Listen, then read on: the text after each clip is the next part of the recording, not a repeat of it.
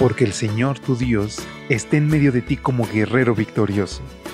Se deleitará en ti con gozo, te renovará con su amor, se alegrará por ti con cantos.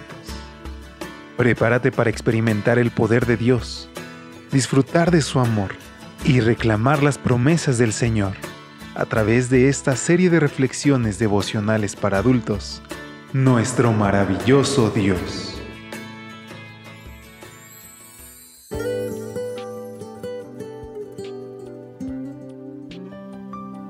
Hola, ¿qué tal? Muy buen día. Qué gusto poder saludarte este lunes 28 de noviembre. Por la gracia de Dios, hoy podemos escucharnos en una edición más de este, tu espacio de lecturas devocionales para adultos, nuestro maravilloso Dios. Y al iniciar este día, quiero invitarte a recordar las promesas de nuestro Dios, que ese sea nuestro baluarte para poder enfrentar cualquier situación. Sea la situación que estés atravesando, si estás contento, alaba a Dios y si estás triste, refúgiate en sus promesas y alaba a Dios. Él siempre está dispuesto a escucharnos y a oírnos si nosotros así lo deseamos. Te envío como cada mañana un saludo a nombre de todo el equipo de Evangelac y así te pido que me acompañes a nuestra reflexión de hoy titulada ¿Sustituir a Dios? Jeremías 2, versículo 13 contiene nuestro pensamiento clave que nos dice, Dos males ha hecho mi pueblo. Me dejaron a mí fuente de agua viva, y cavaron para sí cisternas, cisternas rotas que no retienen el agua. Las cisternas tenían su utilidad en Palestina. De hecho, eran reservas de agua indispensables en zonas geográficas donde la lluvia era muy escasa durante el verano. Tal como señala Marcos Terreros, en los veranos secos y largos, que es el periodo comprendido entre mayo a septiembre, la lluvia en Palestina si es que había alguna, era muy escasa. Este hecho, sumado a la carencia de fuentes naturales, resalta la importancia de las cisternas, ya que la gente dependía para su subsistencia del agua de lluvia que éstas contenían.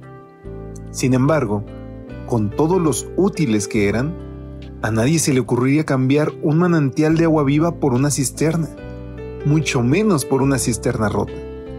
No obstante, eso era precisamente lo que Judá estaba haciendo al cambiar al Dios verdadero por dioses falsos. ¿A quién se le podía ocurrir?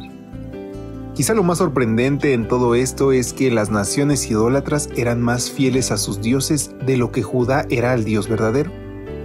Por eso, Dios pregunta, ¿hay alguna nación que haya cambiado de dioses a pesar de que no son dioses?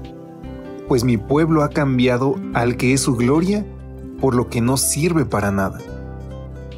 Lawrence O. Richards ilustra lo irracional de la conducta de Judá con la decisión que una persona toma de abandonar el manantial de agua cristalina que siempre ha tenido a su disposición y se interna en el desierto en busca de cisternas que sacíen su ser. Totalmente irracional, ¿cierto? Irracional y también necio. Es la necesidad de buscar sustitutos al verdadero Dios, de darle espalda al Dios que nunca desampara a sus hijos, para ir tras ídolos que no son capaces de socorrer en los momentos de aflicción. Por eso el profeta pregunta, Dime Judá, ¿dónde están esos dioses que te fabricaste? Pues que se levanten ellos, a ver si cuando estás en problemas te pueden salvar.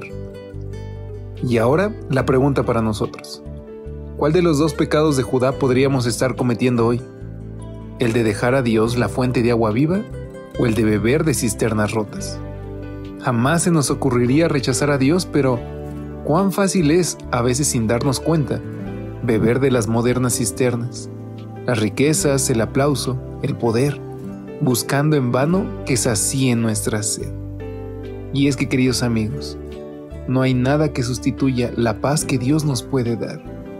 Ni el dinero, ni la fama, ni las riquezas, ni ninguna otra relación hoy podrás saciar esa necesidad que tenemos de un Salvador, de Cristo Jesús.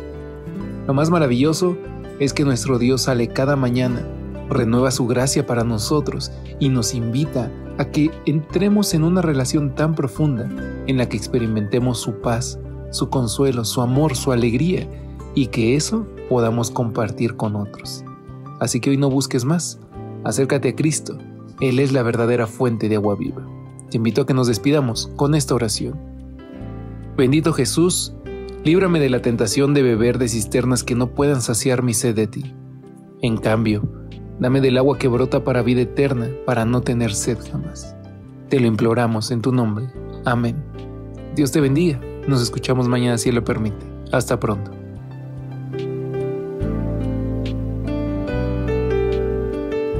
Gracias por acompañarnos. Te esperamos mañana. Te recordamos que nos encontramos en redes sociales. Estamos en Facebook, Twitter e Instagram como Ministerio Evangelite. Y también puedes visitar nuestro sitio web www.evangelite.com